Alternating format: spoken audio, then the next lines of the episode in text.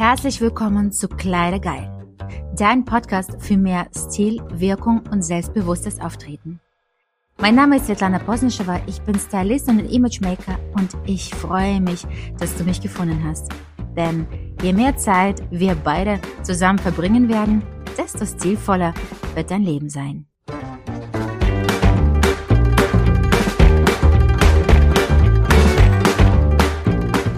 Herzlich willkommen zu meinem Podcast und heute geht es um eine sehr, aber ein sehr privates Thema. Ähm, ich habe eine Frage bei Instagram bekommen, mehrere Fragen. Svetlana erzählt doch, wie bist du ähm, zu der geworden, die du heute bist?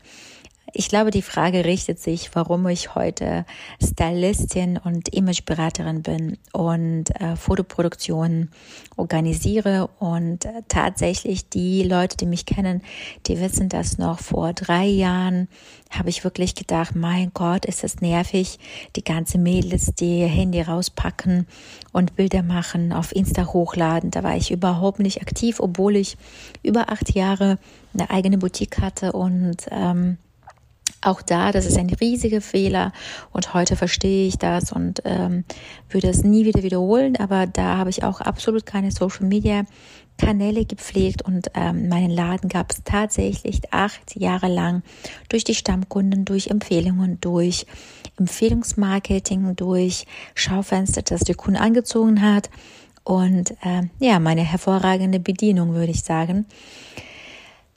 Ähm, aber dennoch die Frage im Raum war, wie bin ich zu dem gekommen, was ich heute wirklich mit voller Leidenschaft, ähm, Vollzeit, mit voller Begeisterung mache. Äh, Styling ist ein Part, ähm, das ich tatsächlich wahrscheinlich irgendwo genetisch äh, abbekommen habe. Meine Oma ähm, war, ähm, ich würde sagen, ja, damals gab es ja keinen Beruf wie Grafikdesigner, aber wenn wir das auf heutige Zeit umlegen würden, dann hatte sie tatsächlich mit Grafik zu tun. Und äh, meine Tante zum Beispiel, die ist eine äh, Textildesignerin. Und ähm, als ich sieben war, hatte ich ganz viele Puppen, Barbie-Puppen. Und meine Tante mit mir zusammen, wir haben immer unterschiedliche Haufen an mega coolen Kleidungsstücke für diese Barbies genäht und es war so faszinierend, als ich diese kleine zierliche Püppchen in der Hand hatte und wirklich, wie jetzt weiß ich noch, zwei äh, Schuhkartons von Stiefel voll mit Bekleidung. Es ging um äh, Hose, Shorts, Kleider. Und meine Tante hat tatsächlich noch die ganze Knöpfe angenäht und Strassstein und es gab äh, Faltenröcke und es gab ähm, äh, ja, damals gab es auch keine Chino, aber sagen wir mal eine Chino-Hose für Barbies. Ihr müsst überlegen, ne? Also es gab äh, Handschuhe bis zu Ellenbogen, ähm, also absolut verrückte Sachen. Und da habe ich gelernt, auch diese Sachen und dann untereinander schon zu kombinieren und hatte richtig viel Spaß dabei. Und meine Tante, sie hatte ein Atelier und somit ganz, ganz viele Stoffe. Und ähm, wenn sie Kleidungsstücke für ihre Kunden genäht hat, dann sind ja immer Reste geblieben. Und aus diesen äh, Resten wurde dann die Kollektion für meine Barbies äh, entwickelt. Und Kens hatten immer viel weniger Kleidung als Barbies. Äh, die Barbies waren aber mega ausgestattet. Und es gab noch so ein Zeitschriftkatalog wie Burda. Und ich weiß noch, ich weiß nicht, woher sie das hat, aber meine Tante hatte aus Deutschland Heine zu Hause damals in äh, Russland. Wir haben in Weißrussland gelebt, sie in Russland und äh, diese Kataloge und ich weiß wie heute, ich könnte zwei, drei Stunden damit verbringen, dass ich sie durchgeblättert habe und dann im Kopf einen Film abgespielt, wie zum Beispiel, es gab eine Frau und so in diesem Outfit geht sie zur Arbeit, da passieren unterschiedliche Geschichten auf dem Weg. Also es war echt mega, mega spannend. Es gab ja keine PCs, keine Nintendos, nichts, sondern man musste sich mit seiner eigenen Fantasie beschäftigen und das ist mir tatsächlich auch sehr gut gelungen. Äh, meinen ersten Rock, den habe ich in der fünften Klasse genäht. Ähm, also war ich da elf Jahre alt und das war ein Jeansrock mit zwei Schlitzen bis zum Oberschenkel. Und danach folgten auch Kleider und äh, Bustiers und es hat richtig viel Spaß gemacht zu nähen, zu entwerfen, aber tatsächlich entwerfen sogar noch mehr. Für Schneiden hatte ich nie ähm, genug Geduld. Und so immer, immer, ich habe auch meine Mädels gekleidet, meinen Freunden immer was empfohlen. Und ich weiß noch, mit 16 bin ich nach Deutschland eingewandert. Und mit ähm, 19 Jahren habe ich damals bei Pimke angefangen. Und Pimke ist definitiv oder war definitiv kein Premiumladen, ähm, äh, geschweige ein Luxury. Aber ich hatte eine super Chefin, Lisa hieß die damals in Bonn, und ähm, sie hat das die Liebe zum Detail sehr stark in mir ähm, entwickelt. Ähm, wirklich auf Details achten, darauf, wie die Sachen hängen, worauf hängen sie, wie sieht der Boden aus, was, wie, wie hängt die Hose schon auf dem Boden oder ist sie noch vernünftig, muss vielleicht die Stange umgesetzt werden, versetzt.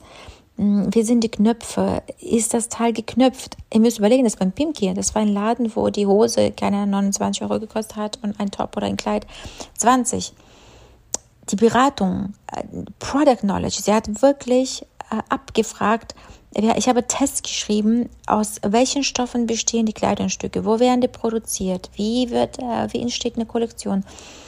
Also ich glaube, sie hat damals tatsächlich, ohne dass mir dabei bewusst war, sehr viel dazu beigetragen, dass viele Dinge, die ich heute noch im Business mache, hm, durch damals, würde ich mal sagen, penetrante Art zu lehren, aber heute bin ich dankbar dafür.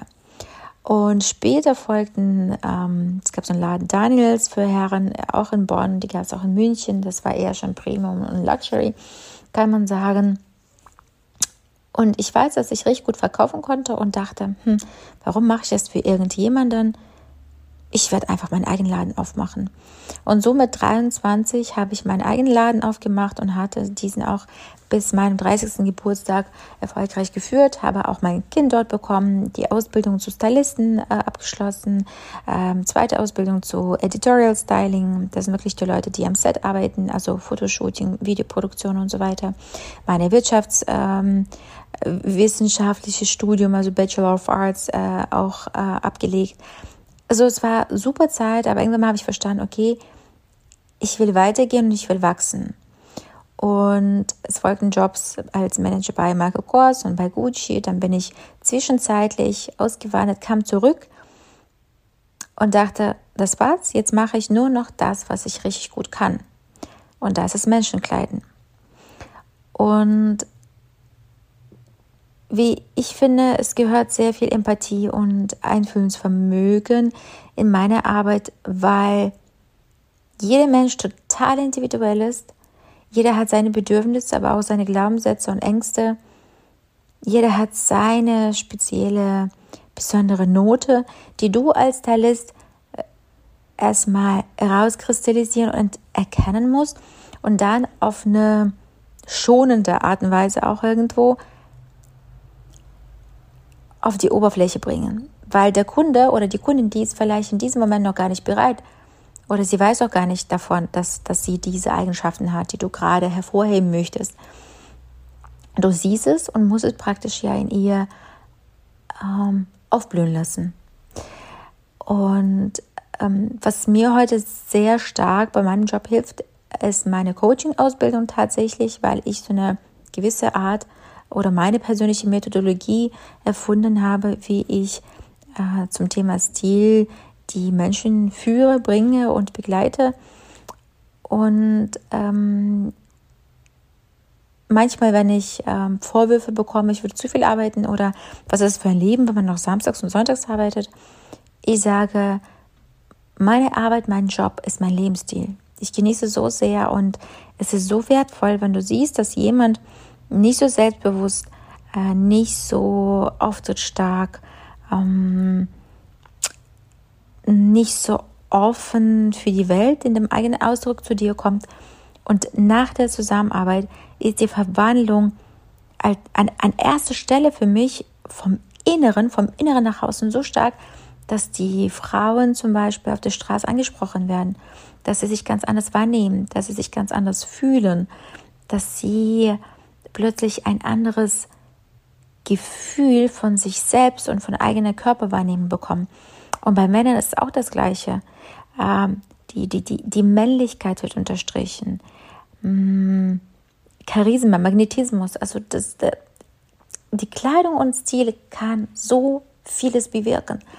Und einer der Gründe oder einer der wichtigsten Gründe ist, ich finde, dass ich mit meiner Arbeit etwas sehr Wichtiges bewege und Menschen verhelfe, definitiv ein qualitativeres Leben zu führen, weil sie sich anders fühlen durch Stil. Es geht um Gefühle und ähm, um Emotionen und um eigene Wahrnehmung. Und ich will das nicht wissen, äh, ich will das nicht missen. Also dieses Gefühl, wenn ich sehe, auch wenn das Beispiel äh, metaphorisch gesehen vielleicht nicht so oder visuell nicht so schön ist, aber es ist tatsächlich wie eine Entwicklung von Raupe zu Schmetterling. Und es ist ja auch eine sehr vertrauensvolle Arbeit, auf eine sehr vertrauensvolle, intime Basis. Und ich bin mega dankbar und mega glücklich über jeden Kunden, der mir sein Aussehen anvertraut. Und ich finde es tatsächlich eine vertrauensvolle Arbeit. Und ich glaube, die Umstände im Leben manchmal. Wir planen etwas und dann manchmal geht es nicht so, wie wir es geplant haben. Und an dieser Stelle meine ganze hm, Auswanderungsversuche haben dazu geführt, dass ich was Neues ausprobieren musste, beziehungsweise eine neue Nische für mich finden oder sich neu positionieren. Und so ist dann auch äh, mein Styling-Programm, mein Style-Coaching, ähm, ja, auf die Welt ähm, gekommen, entworfen worden. Und nächster Step jetzt schon, nachdem ich jetzt ganz viele, ganz viele Frauen und Männern geholfen habe, zum Stil zu finden, intensive 1 zu 1 Arbeit, ähm, bin ich jetzt schon mitten im Projekt. Ich entwerfe äh, mein Styling-Marathon, mein Styling-Mentoring-Programm, wo ich dann auch in der Gruppe mehrere Frauen zeigen werde und unterstützen werde, zum eigenen Stil zu finden, damit man sich jeden Tag wirkungsstark, ausstrahlungsstark, magnetisch fühlt, indem man ganz genau weiß, was mir steht, wie ich einkaufen soll.